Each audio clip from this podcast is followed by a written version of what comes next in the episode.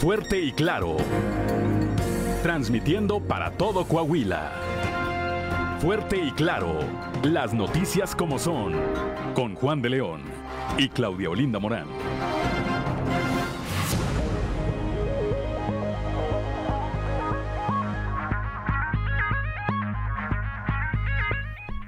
Son las 6 de la mañana, 6 de la mañana con 3 minutos.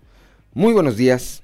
Hoy es jueves 29 de septiembre del 2022. Ya estamos en Fuerte y Claro, este espacio informativo de Grupo Región para todo el territorio del estado. Hoy, 29 de septiembre, se celebra, celebran su santo quienes llevan eh, por nombre Gabriel, Miguel y Rafael. Dice Claudia que sí, es el santo de las tortugas ninja. No, no, casi, casi, ¿verdad? Casi, casi, pero no. Bueno, pues un saludo a todos ellos, a quienes lleven alguno de estos nombres, eh, repito, Rafael, Miguel y Gabriel. Un saludo, eh, que la pasen de lo mejor, una felicitación, así como a quienes tengan algo que festejar, que celebrar el día de hoy, ya se va, es jueves, aunque está haciendo frío. Ya, ahora sí se sienten los efectos de ese frente frío que decía Claudio Linda Morán, que ni era frente ni era frío, bueno, pues frente no sé, pero frío, frío ya se siente. Y como todas las mañanas, saludo, por supuesto, a quienes nos acompañan a través de nuestras diferentes frecuencias en todo Coahuila, así como a mi compañera Claudia Linda Morán. Muy buenos días. Muy buenos días a todos los que nos escuchan. Muy buenos días, Juan. Y a quienes nos escuchan a través de región 91.3 Saltillo en la región sureste, por región 91.1 en la región centro, carbonífera, desierto y cinco manantiales, por región 103.5 en la región laguna de Coahuila y de Durango, por región 97.9 en la región norte de Coahuila y sur de Texas, y más al norte aún por región 91.5 en región Acuña, Jiménez y del Río. Un saludo también a quienes nos siguen a través de las redes sociales por todas las páginas de Facebook de Grupo Región. 6 de la mañana, ya son las 6 de la mañana con 4 minutos. Y como todos los días también ya está activada su línea de WhatsApp, el 844-155-6915.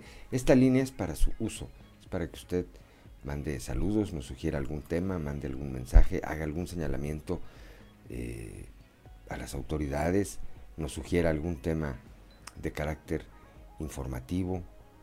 Muchas veces solicitan sangre, solicitan algún tipo de ayuda. Para eso es esa línea de WhatsApp y para eso es la radio, para comunicarnos de manera masiva. Repito, el número 844 155 6915. Frío, frío el día de hoy, Claudio Linda Morán. Así es, a esta hora de la mañana, 8 con 6 con 5 minutos, la temperatura en Saltillo 11 grados, Monclova 17, Piedras Negras 17, en Torreón hay 18 grados, General Cepeda 11, Arteaga 9, en Ciudad Acuña 18 grados, en Derramadero al sur de Saltillo 9 grados, Musquis 16, San Juan de Sabinas 16, San Buenaventura 17 grados, Cuatro Ciénegas 17 grados también, Parras de la Fuente 12 grados y Ramos Arispe 11 grados centígrados. Pero si quiere conocer a detalle el pronóstico del tiempo, vamos con Angélica Acosta. El pronóstico del tiempo con Angélica Acosta.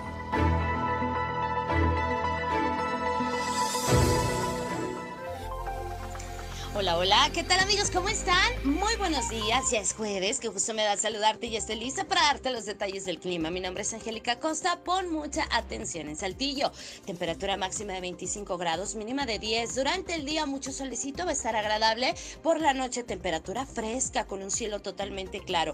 1% la posibilidad de precipitación. Muy bien, ahí en Monclova máxima de 32 grados, mínima de 16 durante el día, muy agradable. Una buena cuota de sol, se va a muy cálido y por la noche un cielo totalmente claro. La posibilidad de lluvia, 0%, no llueve en Monclova. Excelente, nos vamos hasta Torreón. Un saludo enorme a Torreón. 32 grados como máxima, mínima de 17 durante el día. Mucho sol, muy agradable, muy cálido. Por la noche un cielo totalmente claro y la posibilidad de lluvia, 1%. Excelente, eso es ahí para Torreón. Vámonos ahora hasta Piedras Negras, máxima de 35 grados, mínima de 19. Durante el día muy cálido, muchos solecitos un cielo totalmente claro, al igual por, por la noche, ¿verdad? Un cielo claro. La posibilidad de lluvia, 3%. Ahí está para Piedras Negras. En Ciudad Acuña también esperamos temperatura cálida, 35 grados como máxima, mínima de 18. Durante el día mucho sol, un cielo claro. Por la noche de igual manera un cielo claro y la posibilidad de chubasco, 5%. Ok, tienes vuelta para Monterrey. Ahí en la Sultana del Norte esperamos temperatura cálida, 31 grados como máxima, mínima de 15 para este jueves. Durante el día, un cielo claro, con sol, agradable, muy cálido por supuesto y por la noche un cielo totalmente claro. 1% la posibilidad de precipitación. Amigos, ahí están los detalles del clima. Continúan las temperaturas cálidas. Por favor, manténgase bien hidratado. Que tenga usted un feliz jueves. Buenos días.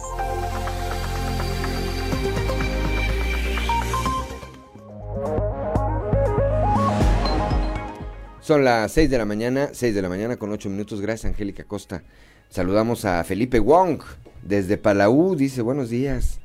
Saludos desde Palau. Saludos también para Felipe Wong desde allá. Y también, como todos los días, ya está eh, reportándose nuestro amigo don Joel Roberto Garza Padilla desde Ciudad Frontera.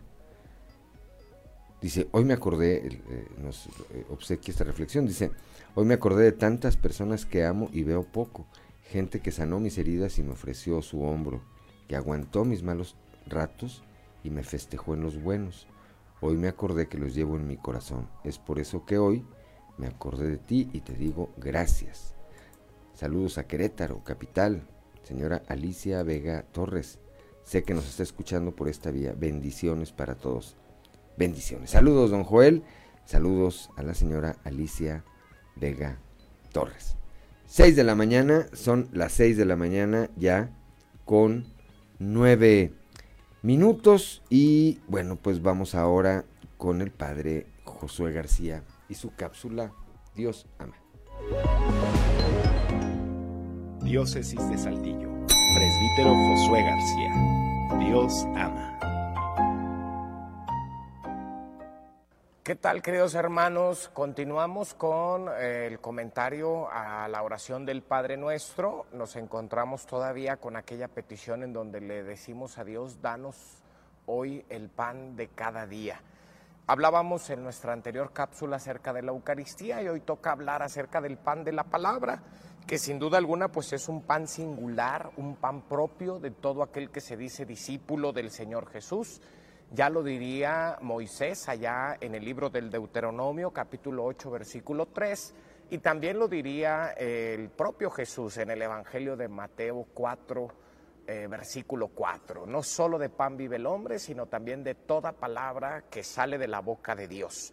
Bueno, pues tratándose de la palabra de Dios, lo importante no es comer mucho, sino aprender a digerirla de hecho, inclusive han existido personas a lo largo de la historia de la iglesia que han tratado de hacer esto posible. Por ejemplo, un hombre, un joven más bien de 26 años, que participaba de la Eucaristía en la capilla de Santa María de los Ángeles, llamado Francisco, de repente escucha en el Evangelio de ese día el envío que Jesús hace a sus discípulos gratis recibieron este eh, ministerio, este don, ejérzanlo por lo tanto gratis. No lleven ni pan, no lleven ni plata, ni dinero en el bolsillo, ni dos túnicas, etc. Cuando Francisco de Asís escucha esta frase, dice, esto es lo que siempre he querido hacer y esto es lo que voy a hacer en lo íntimo de mi corazón. Bueno, pues desde entonces Francisco de Asís dedicó toda su vida a hacer realidad esta frase del Evangelio. Así debería de ser siempre. La escritura no contiene frases hechas, sino frases por hacer, palabra por hacer. ¿De qué me sirve a mí eh, memorizarme dos, tres, cuatro, diez o toda la Biblia si no se lleva a la vida cotidiana? Bueno, eso exige leer la Biblia como discípulos y no como eruditos curiosos, acostumbrarnos a escucharla en un silencio meditativo y sin duda alguna allí también Dios nos está dando el pan de cada día. Diócesis de Saltillo.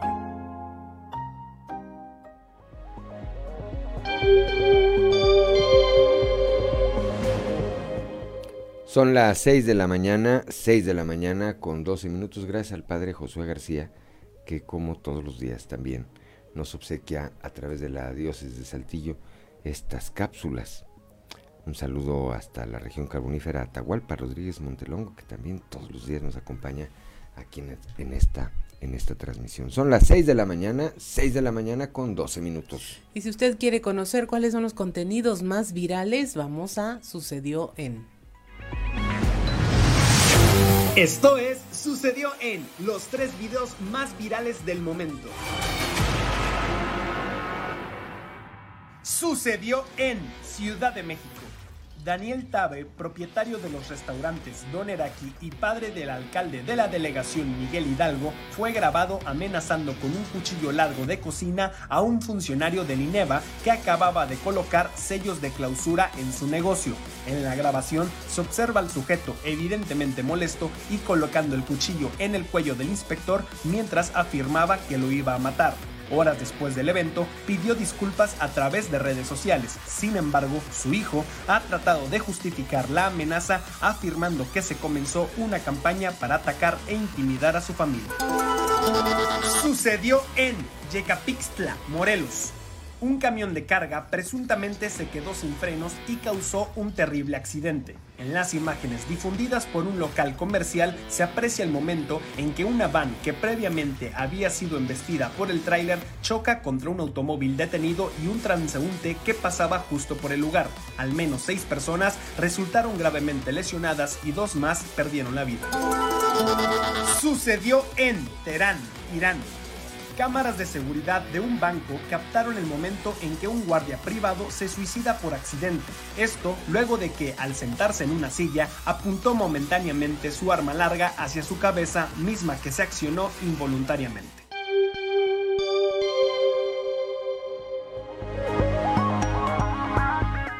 Son las 6 de la mañana, 6 de la mañana con 14 minutos. Bueno, pues estos son algunos de los, algunos de los videos virales. Ahorita a ver si eh, conseguimos, por ahí debe estar. Ayer estuvo aquí el Gobernator, este comediante Lord Marco Polo de Monterrey, Nuevo León. Ahí grabó una cápsula con el eh, gobernador Miguel Riquelme. Y también otro que me parece interesante, ayer dejaron a Alfredo Adame como el Santo Cristo de la capilla. Eh, se vio inmiscuido, no me queda en claro porque no aclara él incluso a fondo qué fue lo que sucedió. Sí, ayer yo vi la noticia de eh, un hecho que se da en la Ciudad de México donde un policía resulta muerto cuando trata de detener a unos sujetos que van huyendo y que aparentemente habían atacado a alguien más. El, el video circuló, se ve cuando el policía trata de detenerlos, lo atropellan y lo avientan ahí unos carros. Bueno, resulta que esto fue en la esquina de la casa de Adame, que según él salió a ayudar y terminó les repito, como si lo hubieran atropellado a él. A ver si ahorita acá los compañeros Cristian Rodríguez o eh, Rodrigo Flores pueden ubicarlo más adelante. Más adelante lo estaremos aquí difundiendo. Son las 6 de la mañana, 6 de la mañana con 16 minutos. El titular de la Comisión de Búsqueda de Desaparecidos en Coahuila, Ricardo Martínez Loyola, precisó que de ocho reportes semanales que reciben eh, de mujeres que desaparecen por ausencia voluntaria, el 50%, es decir, la mitad, corresponden a que huyen de una situación de violencia de género. Escuchemos. La verdad es que casi que el 45-50% de los casos de mujeres que, salen de su hogar, que puede parecer en principio que es voluntario, tienen que ver con una situación de, violencia machista. Híjole, no tengo el dato ahorita porque sí tendríamos que ponernos a ver la estadística e ir definiendo caso por caso cuáles son los que son así, pero sí, la, la verdad es que casi el 50% de las mujeres, que en principio puede parecer que es una una ausencia voluntaria, eh, se puede determinar que hay una situación de violencia.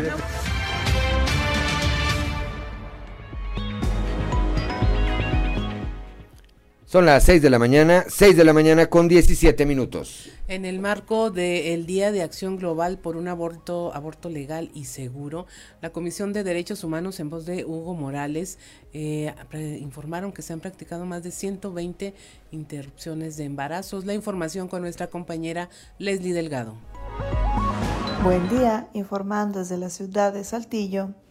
Según información proporcionada por el presidente de la Comisión de Derechos Humanos del Estado de Coahuila, Hugo Morales, y en el marco del Día de Acción Global por un aborto legal y seguro, en Coahuila se han practicado más de 120 irrupciones de embarazos desde que se despenalizó el pasado mes de septiembre del 2021 por parte de la Suprema Corte de Justicia. A continuación, escucharemos la información. Hemos tenido conocimiento de que se han practicado precisamente con personal que no se encuentra objetado y hemos tenido conocimiento de un número determinado de abortos que sí se han practicado en el Estado. ¿Aproximadamente cuántos? No tengo el número, pero recuerdo haber visto una cifra hace poco y podría estar por encima de los 100, 100. en el último año. Con mucho temor a equivocarme, podrían haber sido 127, pero para decirlo con corrección y con seguridad, poquitos más de eso. Eso es lo que va del presente año, del 2022, ¿verdad? Es decir, desde la declaración de inconstitucionalidad. Fue en septiembre de 2022. Así es. Agradezco la intervención y deseo que tengan un excelente día. Son las 6 de la mañana, 6 de la mañana con 18 minutos. Saludamos también a don Hernán Aguirre Aguirre, que nos sigue a través de las redes sociales aquí en el centro histórico de la capital del estado. Coahuila es reconocido a nivel nacional por su seguridad, dice el gobernador Miguel Riquelme. Néstor González tiene el reporte. Compañeros de Fuerte y Claro, me da mucho gusto saludarlos para informarles que el día de ayer aquí en Saltillo el gobernador Miguel Ángel Riquelme Solís dijo que Coahuila es un ejemplo a nivel nacional en materia de seguridad durante un evento en el que entregó materiales de limpieza en conjunto con el municipio de Saltillo y la Secretaría de Desarrollo Social que conduce el ingeniero Manolo Jiménez Salinas, el mandatario dijo que esto ha sido resultado del trabajo entre los tres poderes de Coahuila, así como el fortalecimiento del Estado de Derecho. Vamos a escuchar lo que dijo el gobernador Miguel Ángel Riquelme Solís. Hoy Coahuila es reconocido a nivel nacional por muchas cosas pero la primera, y sobre todo quienes vienen y invierten aquí, lo que me dicen es la seguridad. Tenemos competitividad y Estado de Derecho. Y también mantenemos un equilibrio de los poderes, que eso es en lo que tenemos que estar todos, el equilibrio de los poderes. Y en ese sentido, yo no le fallé, ni le ha fallado, ni le fallaré a ningún municipio. Muy buenos días, regresamos con ustedes.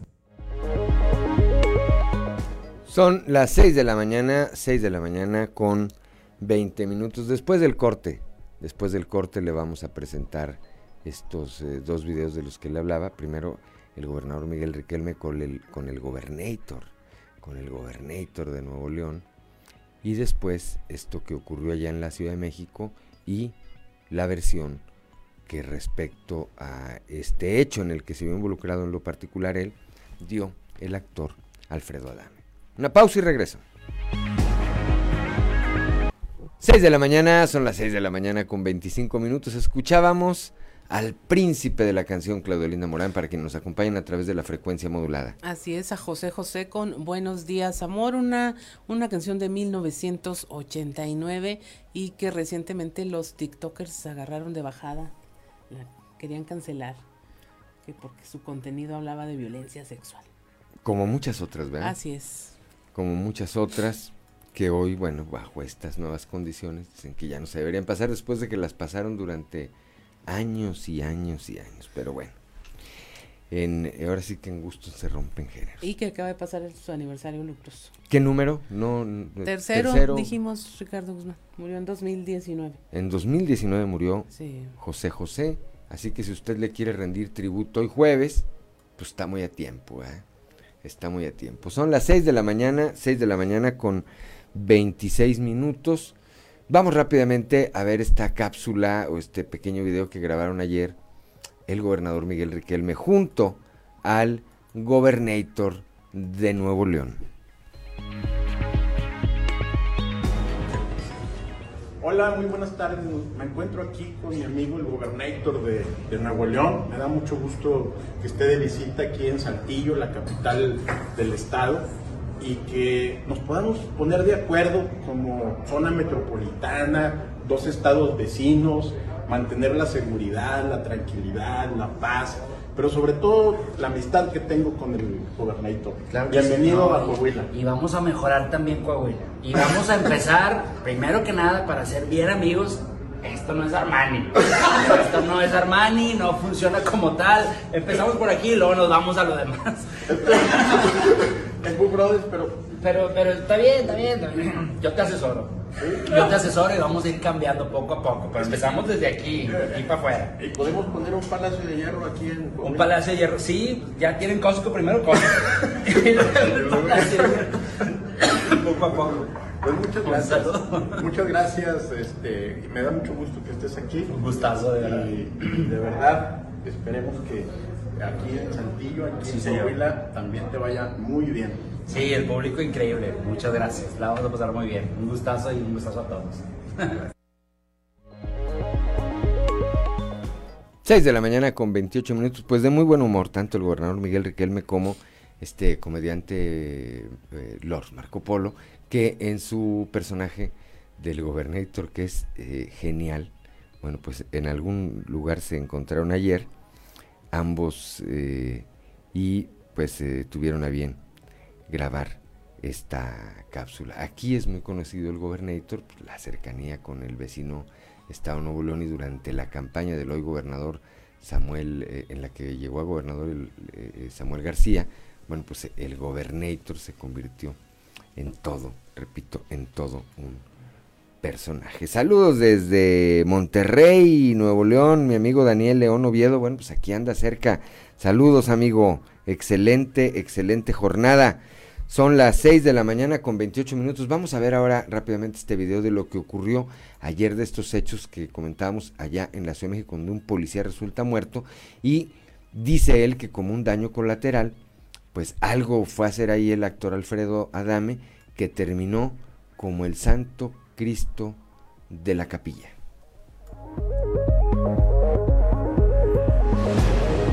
Hola, ¿qué tal amigos? ¿Cómo están? Soy Alfredo Dame, muchas gracias por su preocupación. Bueno, pues eh, soy víctima colateral de un asunto muy delicado donde desgraciadamente falló, eh, falleció perdón, un agente de la policía en la esquina de mi casa y después pues unas personas llegaron ahí y lo único que quise fue ayudar y salí agredido y golpeado y y todo esto, pero estoy bien. A todos ustedes por su preocupación, muchas gracias. Y bueno, les seguiré informando. Aquí estoy, me van a hacer todos los estudios, a ver si no hay desprendimiento de retina, a ver si, si bueno, tengo, no voy a necesitar muchas puntadas y, y todo esto y lo otro, pero pues aquí estoy. ¿eh? Gracias. Son las 6 de la mañana, 6 de la mañana con 30 minutos. Bueno, pues eso fue lo que pasó con repito, el actor Alfredo Adame, que como les decía terminó ayer, pues como si el atropellado hubiera sido él. 6 de la mañana con 30 minutos trabajarán los parquímetros, esto aquí en la capital del estado, hasta que los usuarios conozcan su operación. Raúl Rocha. Buen día compañeros, información para el día de hoy. El sistema de parquímetros inteligentes que se está instalando en el centro de la ciudad comenzará a operar hasta que la gente conozca en un alto porcentaje su funcionamiento, dijo el director de comercio del ayuntamiento Eduardo Morelos. Agregó que esta semana se ha iniciado con la explicación a los usuarios y comercios de cómo funcionarán con la instalación de cuatro módulos de información en el centro. El programa lo estamos arrancando primero con una socialización, que a lo mejor eh, esta primera o segunda semana va a ser dar pura información. Sí se van a estar instalando equipos, pero no van a funcionar. A partir de esas dos semanas se va a empezar a capacitar o a explicar a los usuarios o, o comercios cómo funciona, pero tampoco se va a cobrar. Y vamos a empezar a operar el sistema hasta que veamos que ya la gente está familiarizada en cierto porcentaje para que cuando arranque no, haya ese, ese, pues detenimiento, o sea, que la gente no sepa y que no sepa arrancar. Esta es la información para el día de hoy. Buen día. Mañana con 31 minutos. Continuamos con la información. Elementos del ejército y fuerzas civiles acudieron a resguardar instalaciones del Instituto Patria allá en La Laguna, ahí por amenazas de un posible ataque armado. La información con nuestro compañero Víctor Barrón. Hola, ¿qué tal amigos de Grupo Región? Muy buen día. En temas de la comarca lagunera, elementos del ejército y fuerzas civiles acudieron la mañana del miércoles a resguardar las instalaciones del Instituto Patria de la Laguna, luego que la tarde anterior un alumno de preparatoria lanzara amenazas de un ataque armado en la institución por diferencias con algunos compañeros, situación que no pasó a mayores gracias a la activación del protocolo correspondiente por parte de padres de familia y directivos de la institución. De esto habló la coordinadora regional de servicios educativos en La Laguna, Florestela Rentería Medina, a quien vamos a escuchar. una alerta afortunadamente nuestros alumnos no corrieron ningún riesgo. Los directivos descubrieron o se dieron cuenta eh, en la noche de ese mensaje, inmediatamente activaron el protocolo, avisaron a 911, avisaron también a la comunidad eh, de padres de familia, a los maestros, hablaron con los papás del alumno, es de preparatoria, no es de educación básica y bueno, pues todo eh, afortunadamente nuestros alumnos están bien de La Laguna reportó Víctor Barrón.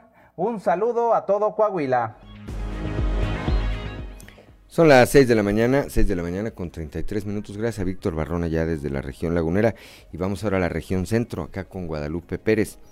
El eh, gobierno federal actúa en base a ocurrencias. Esto lo dice Mario Coria, presidente de la Coparmex, allí en esta región. Esto con relación a la desaparición del horario de verano. Hoy se vota, por cierto, Hoy se vota y pues muy seguramente va a pasar. Guadalupe Pérez.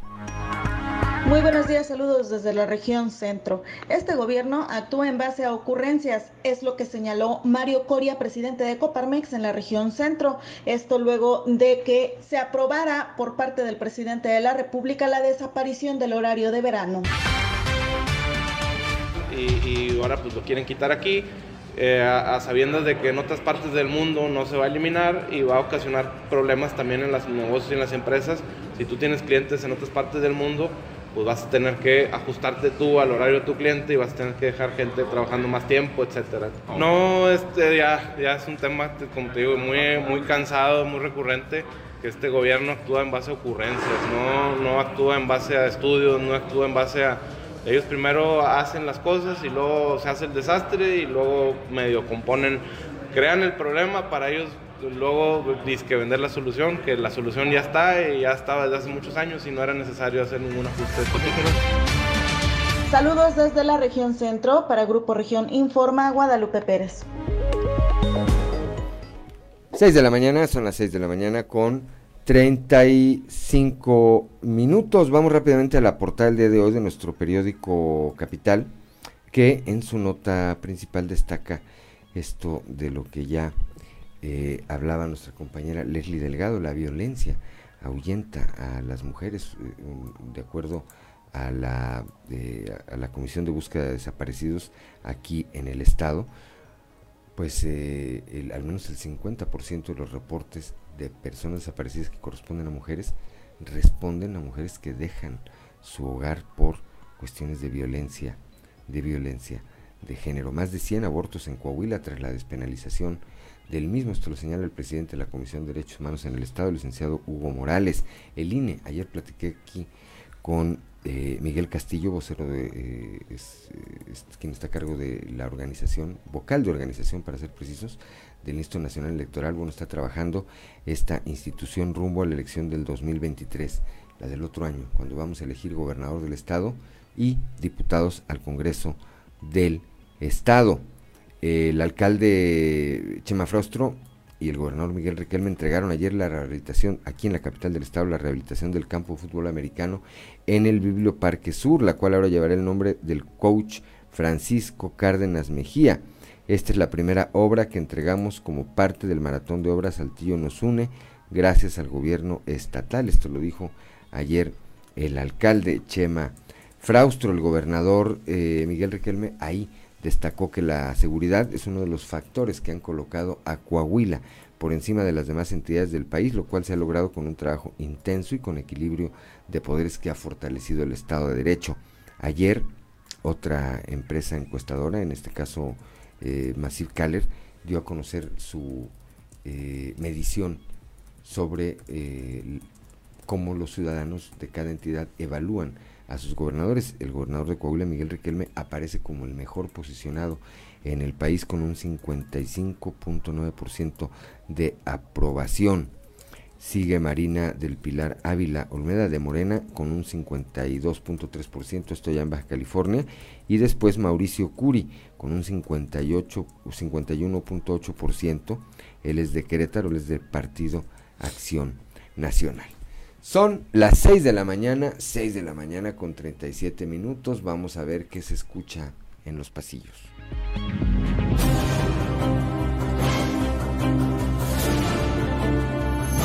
Y en el cartón de hoy son diferentes, que nos muestran a Diego del Bosque quien está sosteniendo un periódico que dice 125 años de condena a excandidata de Morena. A lo que él comenta, se me hace que la compañera se pasó de diferente.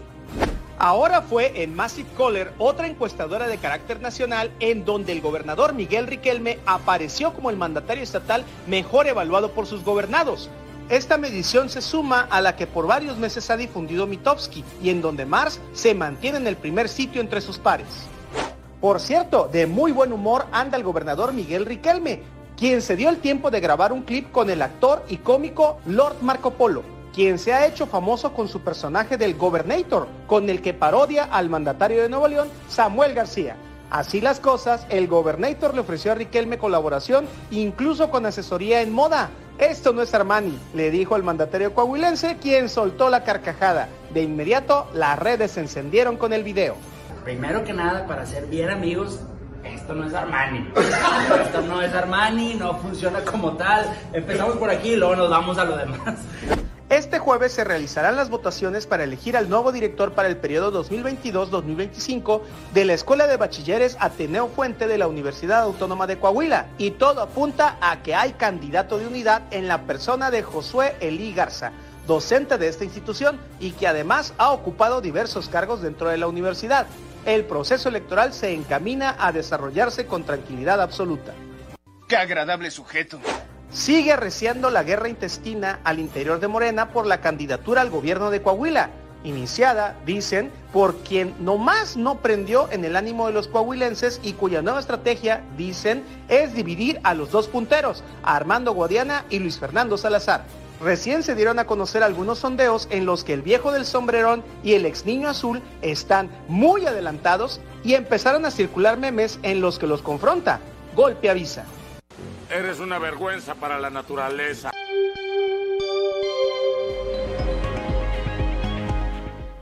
Son las 6 de la mañana, 6 de la mañana con 40 minutos. Saludamos también, como todos los días, a nuestro amigo el ingeniero Fernando Fuentes del Bosque, que nos acompaña también en la transmisión a través de las redes sociales. Nos dice, buenos días, cuídense todos, Fernando, hay que cuidarnos. Más ahorita que ya llegó esta temporada de frío, no hay que confiarnos. Son las 6 de la mañana, 6 de la mañana con 40 minutos. Vamos a una pausa. Regresando, vamos a platicar con Alfonso Danao, quien es el representante aquí en Coahuila del partido Movimiento Ciudadano.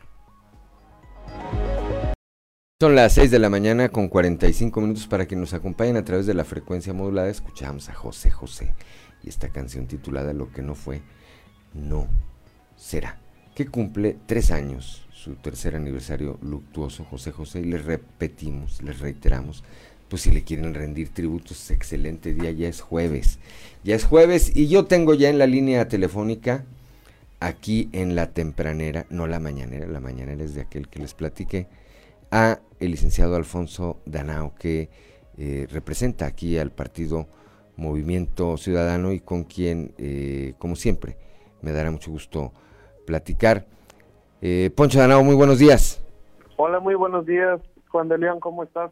Bien, con el gusto de saludarte, Poncho. A ver, bueno, pues sigue pasando el tiempo, han pasado algunas cosas que nos gustaría platicar eh, con eh, quien representa aquí al eh, Partido Movimiento Ciudadano. Hace algunas semanas, allá en Monclova, Oscar Romeo Maldonado encabezó una rueda de prensa y dijo, pues aquí estoy, si andan buscando candidato a gobernador por Movimiento Ciudadano, yo mero.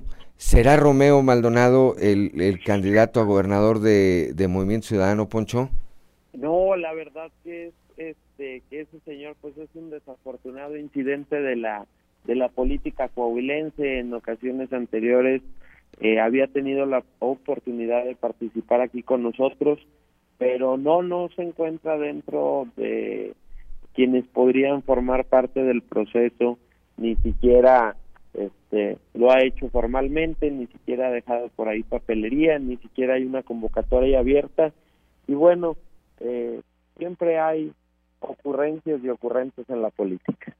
Entonces, nada que ver con, eh, con que pudiera ser abanderado de Movimiento Ciudadano. Y es que es una de las circunstancias que pueden ocurrir, eh, Alfonso, que de repente alguien, como, como ocurrió ahora con Oscar Romeo Maldonado, diga, pues yo mero quiero o yo mero soy, pero pues eh, no necesariamente es así, ¿verdad? Sí, no, no necesariamente es así. Este, lo que pues sí nos, nos podemos ir dando cuenta con el tiempo es que al final algunas de las cosas que hemos comentado ahí en el pasado han ido sucediendo. Recuerdo eh, que en la pasada entrevista platicábamos acerca de la alianza y el por qué Movimiento Ciudadano participaría solo y pues bueno, nos damos cuenta que hoy a las pocas semanas esa alianza que, comentábamos no servía, hoy ya ni siquiera existe. Y Movimiento Ciudadano sigue en la posición de ir eh, solo. Vamos a seguir firmes, vamos a ir solos, creemos que es lo único que le conviene a nuestro estado y a nuestro país y bueno, estoy seguro de que pronto van a ir saliendo más personas que deseen participar por movimiento, estamos demostrando congruencia, aplomo y sobre todo un proyecto distinto para el estado. Cambio, viene el cambio formal, ya hay una designación, ya hubo una designación, pero viene en eh, noviembre el cambio formal de presidente en el Instituto Electoral de Coahuila. ¿Qué espera, qué espera Movimiento Ciudadano de Rodrigo Paredes, eh, Alfonso? Nosotros esperamos pues eh, un, cambio radical en, en las conductas del Instituto Electoral de Coahuila. Esperamos que sea para bien, esperamos que se realice una función con profesionalismo. Este, que yo estoy eh, muy seguro de, que así va a ser. ¿eh? eh también pues un piso parejo para todos los institutos políticos del estado y sobre todo que sea un instituto de puertas abiertas estamos aprovechando eh, eh, o estrenando más bien nueva legislación electoral en Coahuila entonces seguro habrá por ahí muchas preguntas y respuestas que quién mejor que el Instituto Electoral de Coahuila eh, pues para irla avanzando junto con los institutos políticos y quizás algún candidato independiente Ahora, eh, yo creo que ya se vale, y siempre se vale, ¿cuál es la evaluación? ¿Cuál es la evaluación que Movimiento Ciudadano le da o le daría a quien está a punto de concluir su función como presidenta del Instituto Electoral, a Gabriela de León? Mira, nosotros nunca tuvimos este un problema con ella. Yo en alguna ocasión, solo en alguna ocasión, este, tuve por ahí algún acercamiento directo para la cuestión de, la paridad. Eh, en el caso de nosotros y en el caso personal de un servidor, pues bueno, eh, cuando se requirió y hubo por ahí consultas nos atendieron, eh, pero bueno, siempre todo se puede mejorar y esperemos que así sea en este nuevo proceso. Ayer platicábamos con el vocal de organización del INE en Coahuila y nos daba pues eh, algunos eh, panoramas de cómo están trabajando esta reseccionalización que viene, este, que obligará a una eh, un cambio de domicilio de pues de algunos de los ciudadanos que forman parte de estas secciones que se van a dividir todo este tema del calendario electoral. ¿Cómo ven ustedes al INE, al, Alfonso? No, trabajando, eh, nos hemos visto muy seguido, nuestro secretario de Asuntos Electorales ha estado por ahí en, la Junta, eh, se está trabajando, han sido muy receptivos en cuanto a las propuestas eh, de los distritos y muy claros con las explicaciones del cómo y por qué se está redistritando nuestro estado, que bueno, ya es práctica, ya es un hecho, ya sabemos a los que nos toca cambiar la credencial también, ya empieza por ahí a circular la, la publicidad y no queda más que como buenos ciudadanos pues cumplir con lo que nos toca. Va a ser un reto para todos los institutos políticos estos nuevos distritos, pero creo que son para bien. Eh, definitivamente hay distritos como el de Ocampo, el de San Pedro, que ahora son un poco más fáciles de recorrer. Eh, anteriormente, pues estos distritos enormes con grandes distancias y muchos, muchos kilómetros favorecían solo eh, pues al, al partido más popular o al partido en el poder. Hoy se dan, hoy se plantean con esta reseccionalización, pues se plantean evidentemente otras otras circunstancias. Son las 6 de la mañana con 52 minutos. Estoy platicando con Alfonso Danao, presidente de Movimiento Ciudadano aquí en el estado. Alfonso, algo que quieras agregar esta mañana. No, nada más pues que a los ciudadanos pedirles que sigan al pendiente de lo que está pasando en México, de lo que está pasando en Coahuila y que puedan ser testigos de lo congruentes que estamos siendo el movimiento ciudadano. Mientras los partidos políticos de siempre se entregan al poder como lo es con la reforma eléctrica, con la militarización del país por 10 años más, el movimiento ciudadano eh, seguimos firmes, aquí no nos rajamos y estamos defendiendo a México de los abusos del poder que representa Morena. Oye, ayer anduvo aquí el gobernator. Ah, sí, sí. Y, oye, y el, y el gobernator también está en Movimiento Ciudadano, Poncho. Pues el Gobernator siempre anda de naranja. Ajá. Eh, es también ya muy popular y sin duda es una cara nueva de la política, así que no dudo yo que pronto este, pueda ingresar formalmente a la política. Ándale, en una de esas. Poncho, otra pregunta. ¿Alfonso Danao estaría en alguna boleta en la elección del próximo año? Ah, bueno, pues a mí me encantaría y, y a mí me dan la oportunidad en la dirigencia nacional este, cuando lleguen los momentos y en el órgano de elecciones, que es este, además un órgano democrático, desde Movimiento Ciudadano me dan la oportunidad de estar en la boleta, yo encantado. Luego es muy común por ahí que entre los políticos digan que hay que esperar los tiempos y demás. Yo sí te adelanto que a mí me encantaría participar, este, siempre y cuando eh, pues seamos eh, el, el mejor candidato o al que mejor le esté yendo en los números pero no, a mí las elecciones me gustan mucho, las disfruto y si pudiera yo participaría este siempre en una elección.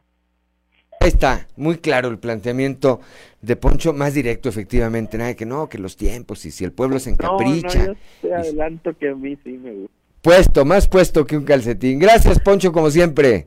Juan de León, muchísimas gracias este, por el espacio y como siempre gracias ahí a la estación y a la dirección por esta oportunidad. Un abrazo, gracias Alfonso Danao.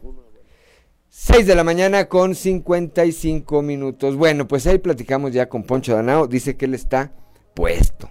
Y que si se encapricha la militancia o no se encapricha, pero su dirigencia le dice que sí, ahí está.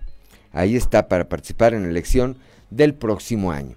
Son las 6 de la mañana con 55 minutos. Somos Claudio Linda Morán y Juan de León. Estamos en Fuerte y Claro. Una pausa y regresamos.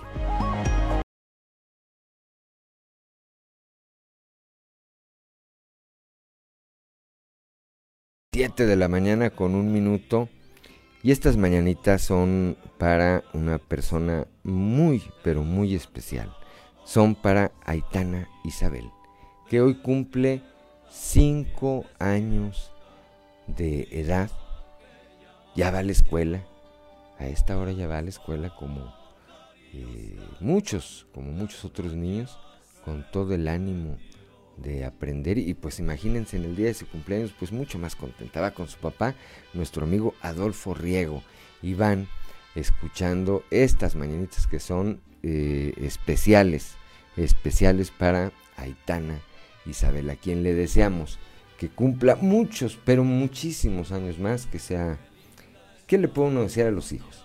Pues que sean felices, más allá de cualquier eh, particularidad, que sean felices, que sean plenos. Muchas felicidades, Aitana. Que cumplas muchos, muchos años más.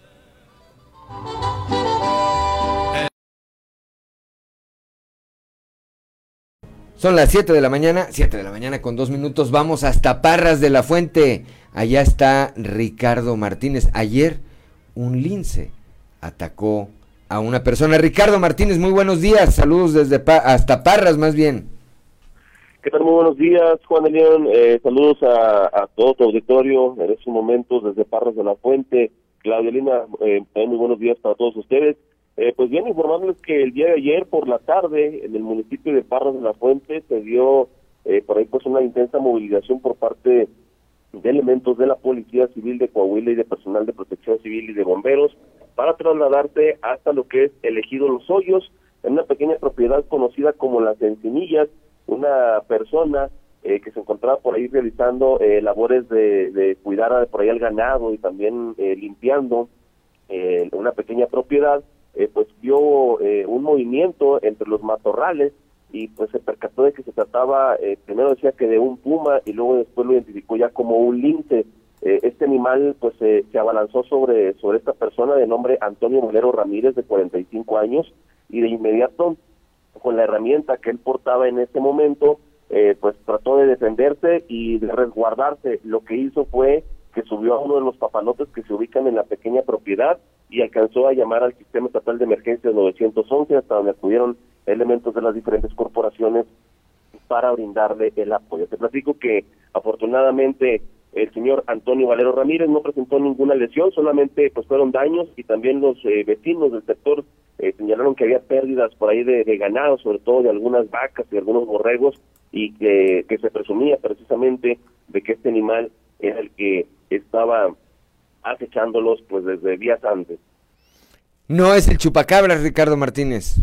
No es el chupacabras. Hace algunos algunas semanas, algunos meses se, escuchó mucho el rumor del chupacabras, pero afortunadamente no no fue el chupacabras. Se trató más bien de, de un lince que inclusive las autoridades en su llegada eh, por el mismo eh, ruido de las de las camionetas alcanzaron a ver que, que el animal corrió hacia el monte y pues te digo no no se presentan por ahí lesiones sí se pidió a los a los lugareños, sobre todo a los vecinos de ahí de lo que es elegido Los Hoyos, San José Patagalana, extremar precauciones y de ver el animal, obviamente tratar de, alejarse de él porque pues son animales eh, pues salvajes, ¿verdad? A final de cuentas actúan por instinto.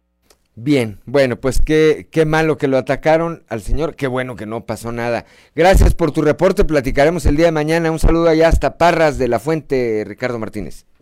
Excelente día para todos ustedes, muy buenos días. Gracias, son las 7 de la mañana, 7 de la mañana con 5 minutos. Claudio Linda Morán. Continuamos eh, con la información allá en Musquis. Ya se está recuperando la actividad hotelera después de la inundación. La información con Moisés Santiago. Muy buenos días, Juan y Claudia, a todo nuestro amable auditorio que nos escucha en todo Coahuila.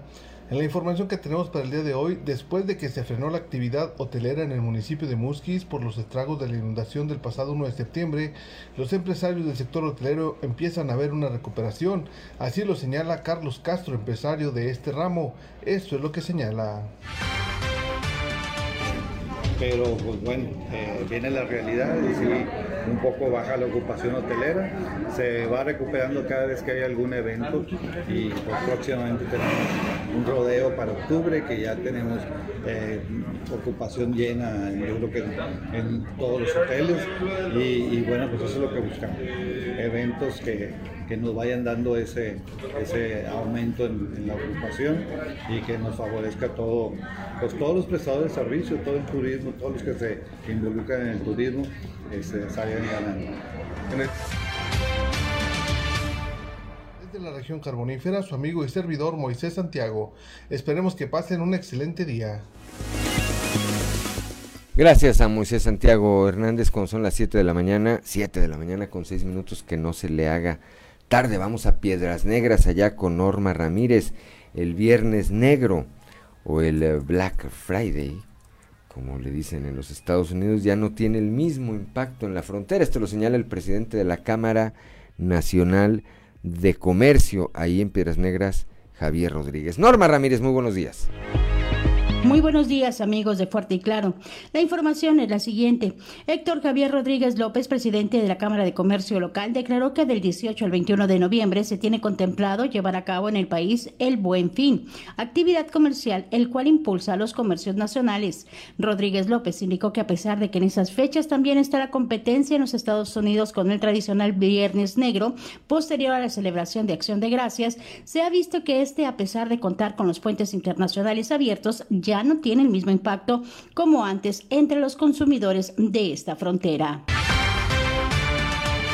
Nosotros lo que hemos observado es de que mucha gente ya no está acudiendo a Estados Unidos como lo hacían antes, inclusive antes de la pandemia. Es decir, allá el Viernes Negro ya no tiene el mismo impacto que tenía hace años.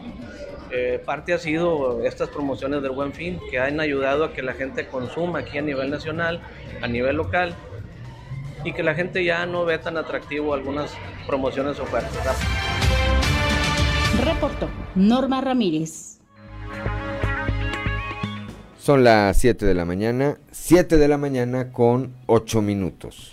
Continuamos con la información. La depresión y el bajo rendimiento académico de alumnos del CBT 54 son secuelas de la pandemia. La información con nuestra compañera Laura Estrada.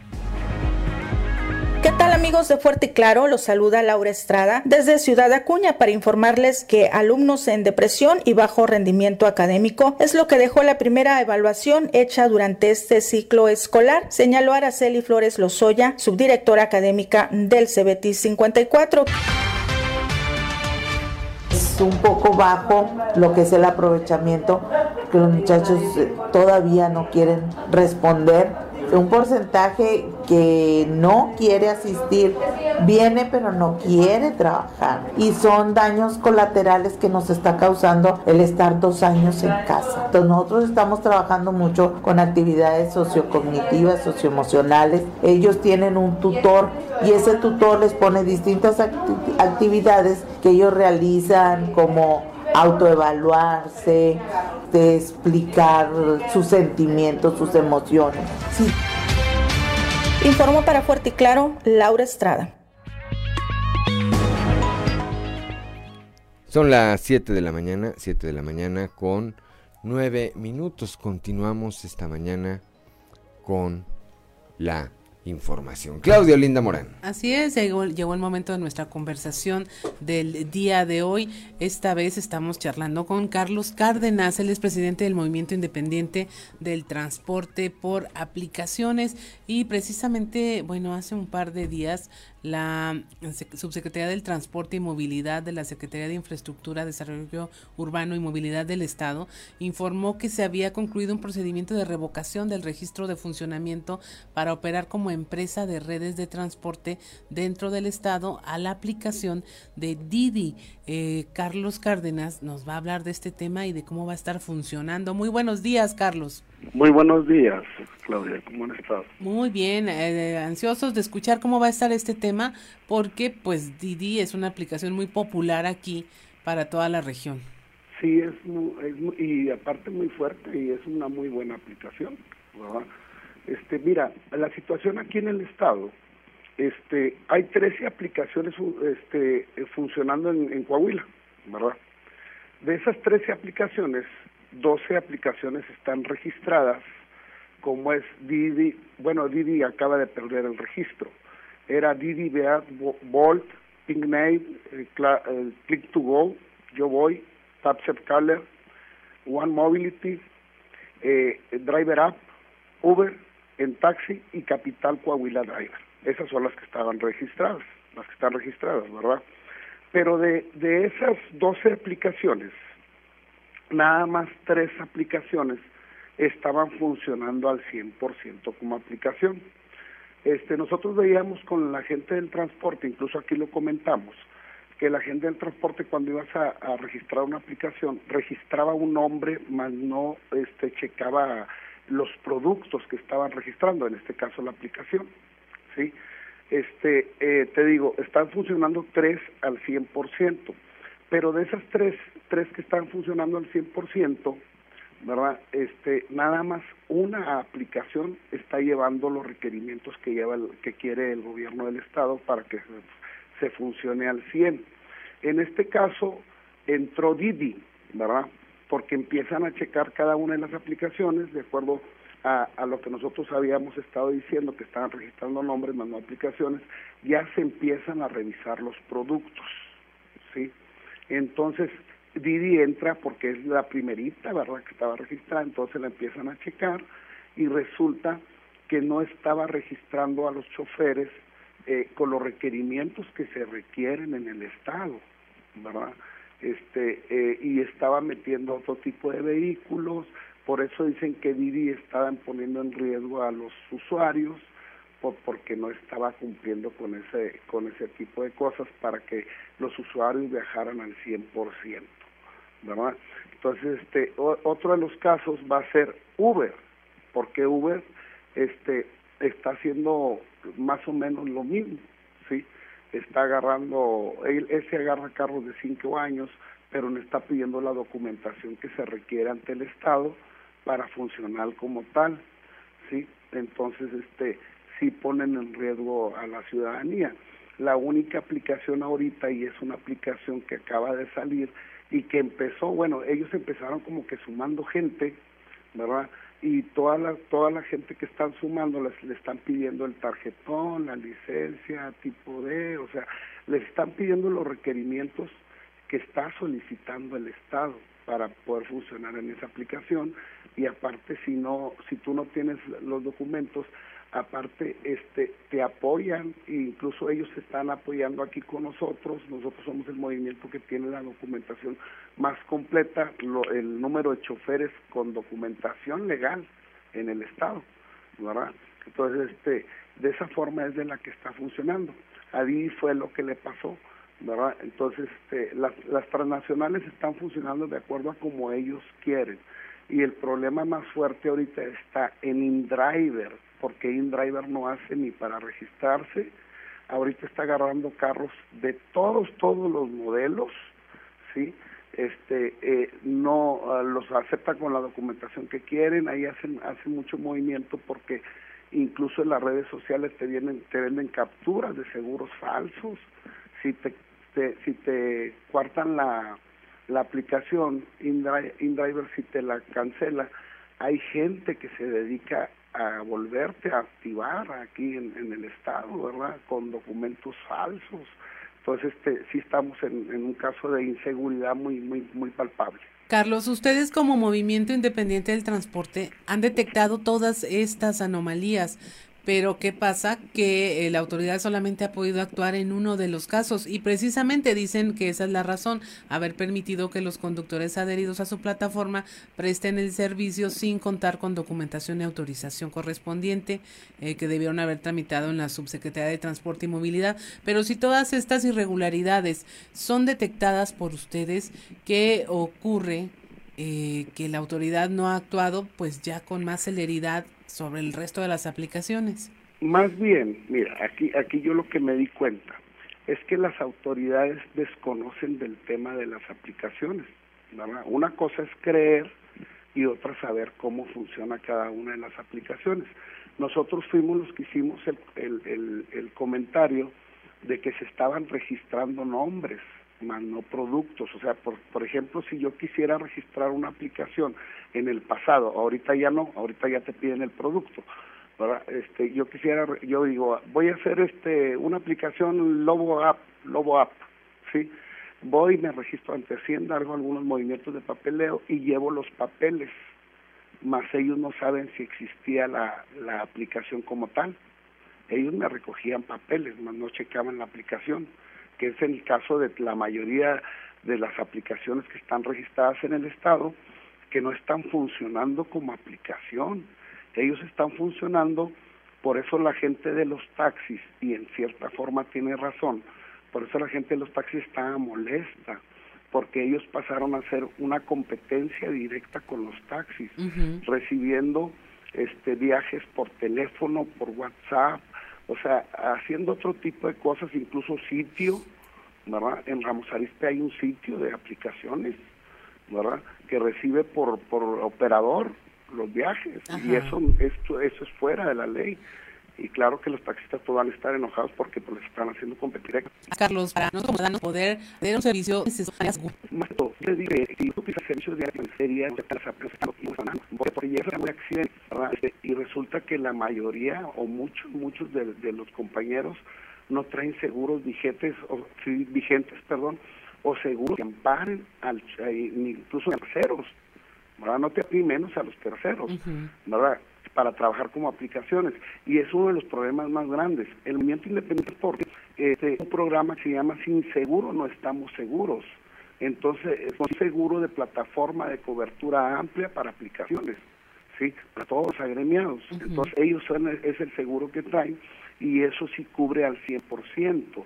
Aparte traen su documentación legal, como es el tarjetón, la licencia, traen el QR de identificación, que cuando tú te subes puedes que, agarrar el QR con el teléfono y ahí te salen los datos reales del chofer. ¿verdad? Entonces, este, eso, eh, estamos luchando porque se haga un servicio 100% seguro. Y el movimiento independiente del transporte por aplicaciones, y lo recalco mucho, por aplicaciones, este, eh, eh, representa a todas las aplicaciones, todos los, compañeros que andan trabajando en la aplicación que quieran, nada más que esa aplicación esté trabajando legal, ¿verdad? Porque hay mucha gente que desinforma y dice, es que antes el movimiento era InDriver. No, no somos InDriver. O sea, tenemos la mayoría que trabajaba en InDriver, ¿verdad? Porque pues la mayoría trabaja en eso, ¿verdad? Y este, pero no, no vamos, no, no estamos a favor de la ilegalidad. Así es, y pues bueno, aquí también lo que se observa finalmente es una gran omisión, porque yo ciudadano no tendría por qué estar a expensas de un conductor que no está legal, no tendría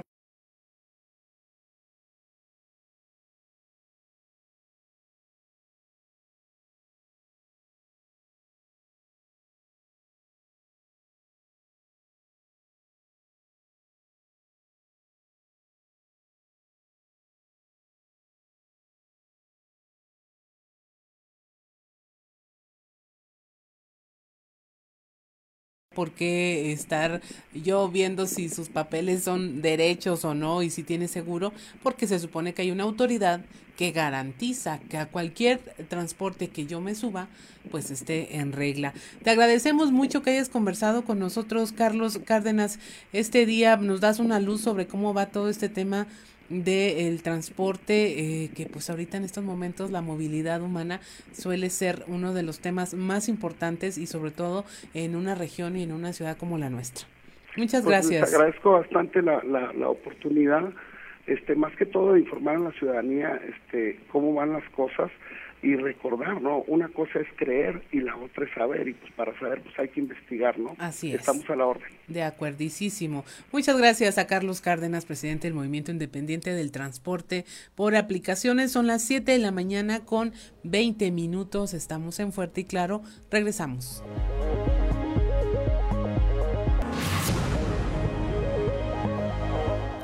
Son las 7 de la mañana, 7 de la mañana con 26 minutos. ¿Qué escuchábamos de José José Claudio Linda Morán? Escuchamos Almohada. Almohada. Bueno, hoy cumple tres años, ¿verdad? Ayer. Ayer cumplió tres años de haber fallecido el príncipe de la canción. Todavía está usted a tiempo, le repito, más hoy que es jueves, de rendirle tributo al príncipe de la canción. Toño Zamora desde la capital del acero. Buenos días, Juan. Buenos días a, las personas que nos sintonizan a esta hora. Buenos días, Claudia. Bonita canción de, José José, por cierto. De las clásicas. De, las clásicas y pues no sé, como así como para bailarla en una boda, más o menos. Ándale. Se me ocurre. por ejemplo. Ándale. Este, fíjate que ayer me, me muy temprano, más temprano que de costumbre bueno, después de que terminé contigo, me fui al Seguro Social para tratar de averiguar qué pasó con las personas que, que, que no, no, no entraron a análisis un día antes, antier, por, por la aguacero y todo ese tipo de cosas. Oye, Juan, un filón. No, no, no, tremenda la fila y, y, ahí pues hicimos como que estábamos formados para platicar con la gente, para reportear a gusto Dice, no, y si nosotros llegamos a las 6 de la mañana, a las digo, no, pues era, es que el personal llega a las 7, empiezan a chambear a las 8 de la mañana, usted viene a las 6, son las ocho y media. No, pues como, pues dice, no, yo ya sé, vamos a salir como a las doce y media, más o menos. Porque pues no hay personal de más ni cosas por el estilo, ¿no? Y, eso es lo que ocasiona pues un, incidente como el, el, ocurrido antes. Por otro lado, Juan, eh, este, pues así como Fernando La Fuente Villarreal será el encargado por Morena ahí en la ciudad del Riel, también se escucha recio y quedito que Agustín Ramos tendrá la misma comisión por, por el mismo instituto político para hacerse cargo como delegado en, Castaños. Agustín Ramos, eh, pues eh, se, supone que es panista, pero se le ha visto en reuniones este, con los morenos y con las morenas, y de ahí se desprende este tipo de afirmaciones que además es compadre de Martín Blacayer, que también se cambió del PRI al PAN, del PAN a Morena, y así andan para todos lados. Y también el hijo de Fernando La Fuente, Carlos de La Fuente, dejó la militancia blanqueazul, de quien prometía nunca se nunca saldría. Antes estuvo en el PRI, en el PRI cuando el papá fue alcalde, luego dos veces diputado local y, ya se apuntó para hacer talacha en los municipios chicampianos de la región centro. Una de las cosas que, que digo, vamos a comentar con Juan es el hecho de que el legislador federal Jericó Bramo Mazo pues subió a tribuna en la Cámara de Diputados este para decir que hacen falta para los estados y municipios siete mil millones de pesos para salir adelante en cada uno de, de, pues de los estados y los municipios. Recalcó que este presupuesto requiere que, se le meta más lana a la seguridad, eh, que se requiere que se destine esa cantidad para un programa de recuperación de la paz y la tranquilidad de los estados y municipios. Luego recalcó siete mil millones de pesos eh, planteamos para la creación de policías civiles, academias, mejoramiento de los sueldos de los policías y mejoramiento de la infraestructura policíaca de los estados y municipios. Fíjate, Juan, que Coahuila es eh, el único estado del país que vemos tranquilidad, que vemos paz social, que vemos seguridad y que se le invierte con recursos propios y por eso eh, tenemos esta tranquilidad que hace que lleguen más inversiones a crear eh, fuentes de empleo, mi Juan. Pues bueno, ahorita que está cercana a la Navidad, pues es como una carta a Santa Claus, está bastante bien, pero no se ve por dónde. Claro, no se ve por dónde la federación vaya a, ni en la Cámara de Diputados se vayan a, aprobar recursos extraordinarios, Tony. Habrá que esperar, habrá que esperar. Totalmente de acuerdo contigo, pero bueno, como dijo aquel, el intento se hace. Claro, la lucha se le hace y bueno, pues no, ahí queda constancia de que cuando menos se hizo la gestión, el señalamiento, Toño. Así es. ¿Verdad? Gracias, como siempre, Toño. Un saludo allá hasta la región centro. Hasta mañana. Hasta mañana. Son las 7 de la mañana. 7 de la mañana con 31 minutos. ¿Cuándo va a pasar eso que hay recursos extraordinarios? Pues no creo que por lo menos en los próximos dos años, dos años y fracción, vaya a ocurrir. Y es, eh, pues, el eh, drama de muchas de las entidades federativas que vieron recortados sus eh, ingresos a través de estos fondos. Aquí el fondo eh, de hidrocarburos que le caía a municipios de las regiones centro este, y carbonífera, pues se perdió y es mucha lana. Pero bueno, son las 7 de la mañana, 7 de la mañana con 31 minutos y como todos los jueves, desde la capital de los temblores, nuestro amigo Yanko, Yanko Abundis. Yanko, muy buenos días. ¿Qué tal, mi querido Juan? Buenos días, ¿cómo estás? Bien, aquí andamos, pues ya con, eh, acá al menos en el norte, o por lo menos en la capital del estado, aquí en Saltillo, ya eh, con fríos, eh, Yanko.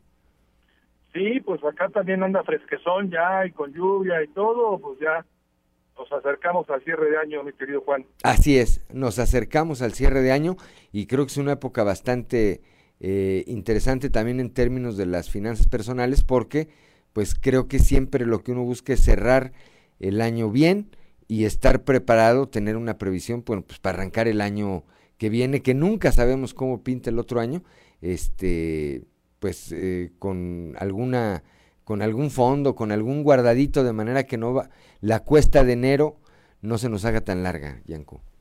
Bueno, yo te diría, mi querido Juan, que hay que empezar por no empinar la cuesta, porque la empinas, ¿no? ya la empinaste con, con la fiesta del grito, y la vas a empinar con el buen fin y con el día de muertos y con el pavo, y de repente pues dices, la cuesta de enero es muy malvada, pues sí, pero pues la cuesta la empinaste tú, no, no se empinó sola. Sí, uno, uno contribuye, uno contribuye con una mala práctica financiera, ¿no? Pero bueno, claramente estamos terminando septiembre y es un buen momento de justamente entrar al sentido de previsión, Juan. Sí, sí, sí, sí. Y, con todo lo que ocurre permanentemente, porque pues, no nada más el 19 de septiembre, esto es permanente, siempre. Vivimos en una zona sísmica, aquí en el centro del país, ha temblado en lugares en donde no temblaba antes, Juan, o al menos no se percibían de manera importante los temblores. En fin, la gran pregunta es, y esto si lo hacemos en el estado de Coahuila, ¿cuánta gente tiene asegurada su casa, Juan? Pues no, no creo que sea, no creo que sean, no creo que seamos muchos, eh, Yanko. Te voy a decir que no llega al 5%, Juan. Estamos hablando que el 95% de la gente, un poquito más, no tiene asegurada su casa. ¿Sí? Entonces, ¿qué es lo que sucede? Que si no está asegurada tu casa, pues hay un temblor, pues hay un incendio, pues hay una inundación y pues finalmente estamos perdidos, mi querido Juan. Porque no tienes a quién reclamarle. Y el problema que, que a mí me incomoda mucho es que de repente hacen marchas exigiéndole al gobierno esto quiere decir a ti y a mí que pagamos impuestos, porque el dinero del gobierno sale de tus impuestos y de los míos, exigiéndole que les regalen una vivienda. Y yo lo que les digo, oye, a la gente que tiene su casita con techos de lámina y, con adobe y condiciones precarias, por supuesto, levantemos la mano y regalemos de una casa, ayudémosles. Pero ¿por qué la gente de clase media, Juan, tiene que recibir beneficios de tus impuestos y de los míos. Cuando esta persona de clase media bien pudo haber comprado un seguro contra temblores, contra incendios y contra todo lo demás. Y si no lo compró, fue porque no quiso comprarlo, no porque no tenga dinero. ¿Sí? Entonces, de verdad, Juan, vale la pena sumarse. El seguro de vivienda no es caro. Digo, salvo que tengas una residencia de 10 mil metros cuadrados con cancha de fútbol y, con aeropuerto integrado, seguro te cuesta bastante, pues, también la casa, ¿verdad? Claro. Entonces, es importante, Juan, una casa común y corriente normalita, un departamento, el seguro te puede costar 3, 4, 5 mil pesos anuales, Juan. Anuales. Anuales, Juan. ¿Sí? Entonces, por vida de Dios, no, no me digan que no, no, no se puede pagar. ¿Sí? A ver, Yanko, ¿y contra qué puedes, en ese sentido, o, eh, contra qué puedes asegurar tu casa?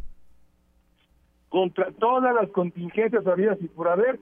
Hablábamos de temblores, hablamos, por ejemplo, del tema de un incendio, una inundación, este tipo de contingencias.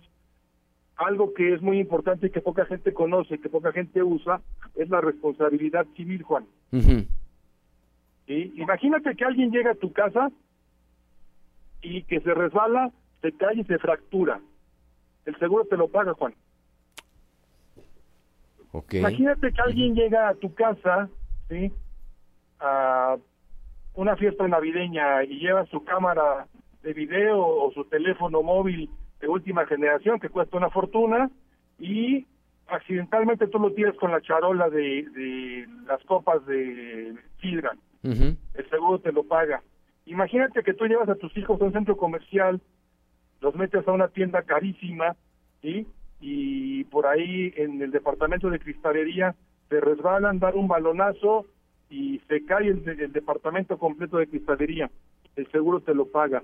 O imagínate que tu mascota, Juan, ¿sí? Muerde al vecino y le genera una herida bastante fuerte. El seguro te lo paga. Y es que... No, no, es terriblemente importante esto, mi querido Juan. Mira, viene, viene la pregunta, Yanko, disculpa que te interrumpa, porque aquí hace poco se, se registró una situación muy lamentable.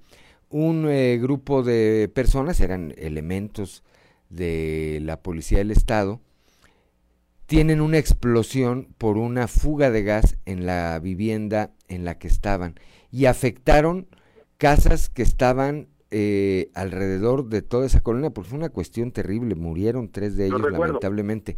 Este, y los vecinos, y los vecinos, días después yo veía que andaban preguntando, pues como que quién les podía pagar. Me queda en claro que la casa que explotó no estaba asegurada, por lo que entiendo, y me queda en claro que ellos tampoco tenían asegurada su vivienda, Yanko.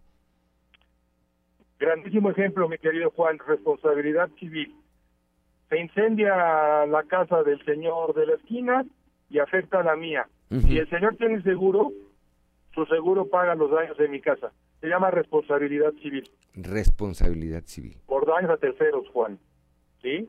Entonces, el, el seguro es completísimo. Imagínate que a las 3 de la mañana se te rompe una tubería sí, te estás inundando. El, problema de agua no es tan grave como si fuera de gas, por ejemplo, ¿no? claro. Bueno, pues te mandan a alguien especializado a esa hora para efecto de que te proteja, te cubra y no y no tengas la contingencia, ¿no? del agua o del gas o de lo que sea, ¿sí? Entonces, este es un atentísimo llamado. Yo sé que por allá no tiembla, Juan. No, espérame. Pero eh, puede ocurrir. Pero sí, pero a ver, a eso iba. En los últimos, en lo, en, por lo menos en el último año, en los últimos dos años, Yanko, yo, y a esa es una eh, eh, polémica que tenía yo aquí con mi compañera Claudio Linda, es que decíamos, a lo mejor antes ya temblaba y como no teníamos una estación de monitoreo del servicio sismológico, pues no sabíamos que temblaba. Eh, o a lo mejor apenas está temblando, pero ahora mismo ya hay movimientos telúricos que tienen eh, incidencias menores, pero se sienten aquí, aquí en la capital del estado, que era una zona donde decían, no, pues no, no, aquí jamás tiembla, Yanco. Es decir, puede pasar, ¿eh? Mira, yo te voy a decir algo cuando las personas me preguntan, dime algo seguro. El panteón. Todo lo demás puede ocurrir, mi querido Juan. Sí. Entonces, pues si, si me estás diciendo esto con mayor razón, salgan corriendo ahorita a comprar un seguro de vivienda. No es caro, dices entre 3, 4, 5 mil pesos anuales. Dependiendo, por supuesto, del de tipo de vivienda. una, una vivienda, dijéramos, de clase media, media, media baja, no te cuesta más el seguro. Y finalmente cierro con esto, Juan. Sí. Tú no tienes casa porque estás rentando, por la circunstancia que sea. Sí. Y la gente dice, yo para qué lo quiero si no tengo casa oye, y, y lo que está dentro de la casa también lo rentas. Y, y los trapos que usas también los rentas. Claro. Y la sala y el comedor también los rentas. Ah, no, pues esos son míos. Ah, pues asegúralos. Pues asegúralos. ¿No? Y, obviamente eso te cuesta centavos, Juan. Claro. ¿Sí? Pues ahí está esta recomendación. Hay la posibilidad de asegurarlo contra prácticamente todo y haciendo un eh, ejercicio de ahorro, pues te garantizas eh, un mal momento, porque con los seguros eso es lo que ocurre. Nunca los quiere uno pagar y cuando eh, tienes una contingencia dices, híjole, lo hubiera pagado. Exactamente, el mejor seguro es el que nunca se utiliza, Juan. Pero es mejor tenerlo y no necesitarlo claro. que necesitarlo y no tenerlo. Totalmente de acuerdo, Yanko. Totalmente de acuerdo. Gracias, como siempre, Yanko Abundis. Te mando un fuerte abrazo, mi querido Juan. Abrazo allá hasta la Ciudad de México. 7 de la mañana, 7 de la mañana con 41 minutos. Estamos en Fuerte y Claro. Una pausa, una pausa y regresamos.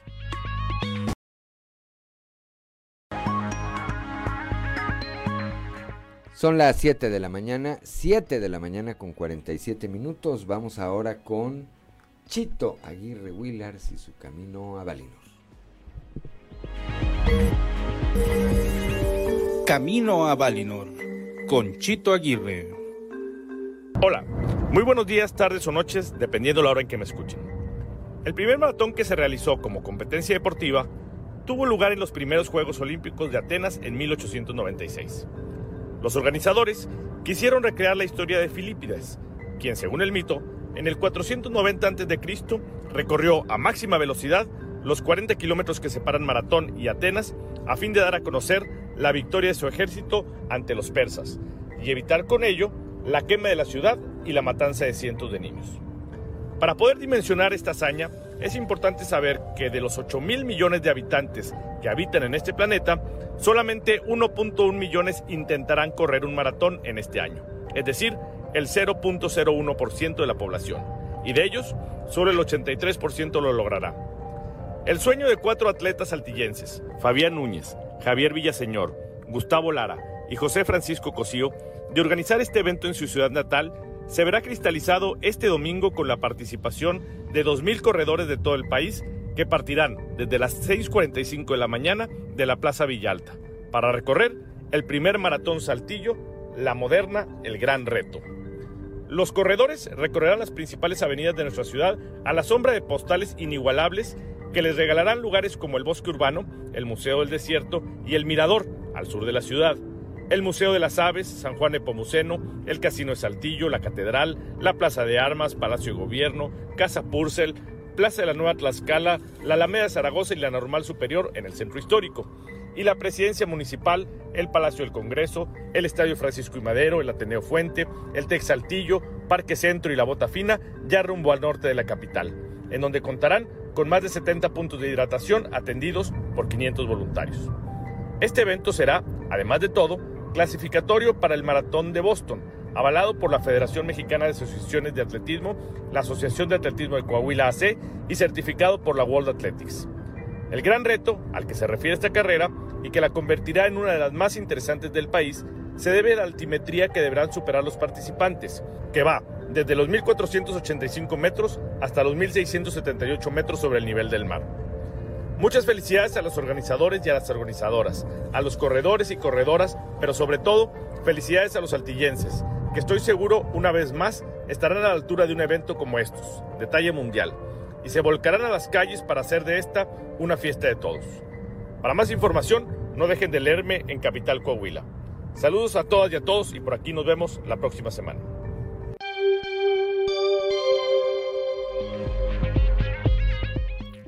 Son las 7 de la mañana, 7 de la mañana con 50 minutos. Oye, sí, fíjate qué interesante que haya tocado Chito Aguirre este tema.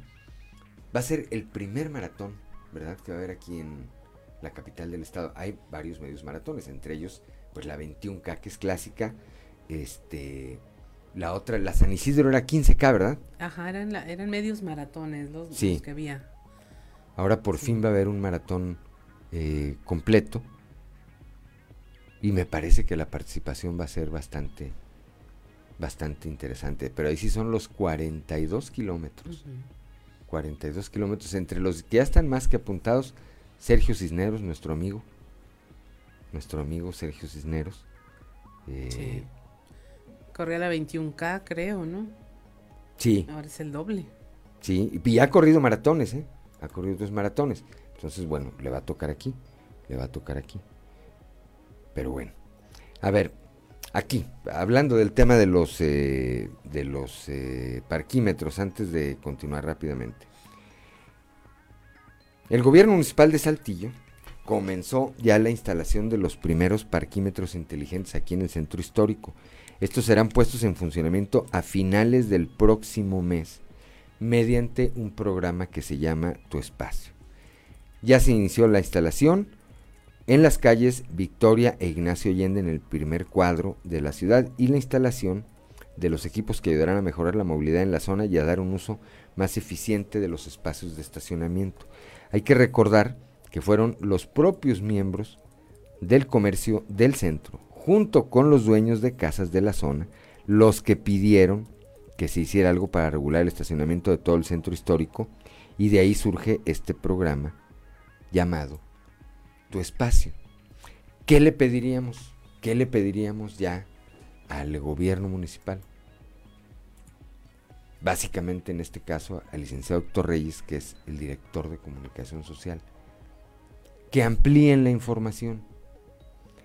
Aquí hay muchas llamadas de gente que está preguntando aquí en el centro que cómo van a funcionar, que cuánto va a costar, que cómo se van a, que cómo se va a pagar, que cómo está lo de los cajones de estacionamiento. Pero fue nuestro compañero Raúl Rocha a uno de estos módulos y los muchachos le dijeron, pues que no sabemos, así, porque esa es la, la actitud, no, pues que no sabemos. Tenga un folleto. Oiga, pero lo, entonces lo de los cajones se pagan, se solicitan, pues que no sabemos, pues que no sabemos, no sabemos. Entonces creo que un programa que vale mucho la pena, eh, el gobierno municipal está muy a tiempo de generar ya una fuerte campaña de información, como decía Lolita Ayala, de información que cura, de información útil, que digan, a ver, en términos prácticos, en términos prácticos, esto es para lo que va a servir, o esta es la manera en que se va a manejar este programa en los parquímetros. Usted quiere un estacionamiento porque no tiene cochera, así decía el folleto. Ah, bueno, usted tiene que hacer esto, esto, esto y esto. Usted quiere usar un parquímetro, ah, bueno, va a usar una tarjeta de este tipo, le va a servir para estacionarse en un lado y luego eh, consumir su tiempo en otro.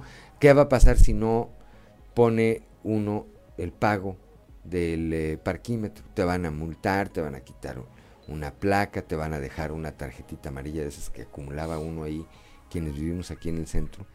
Eso es lo que creo que sigue. Después de que eh, diseñaron este plan, que me parece que no lo hicieron al ahí se va, hubo todo un diseño, pues ahora tiene que venir una muy fuerte campaña de información para que la gente se integre y para que la gente participe con él, ¿no, Claudia?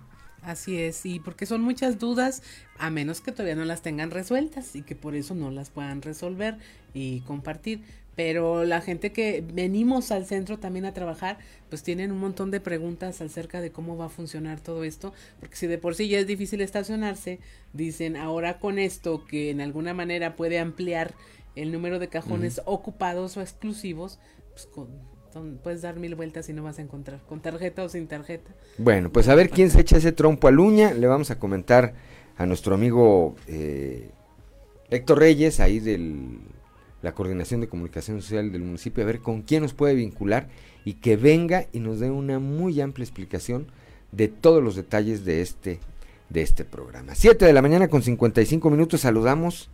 Saludos, dice Beto Canales, a todo el equipo de Fuerte y Claro. Gracias, Beto, qué gusto, qué gusto, como siempre, de saber de ti, la magistrada Sandra Rodríguez Wong, que también sigue esta transmisión. Le mandamos un saludo, aunque no sea editorialista de esta casa editorial.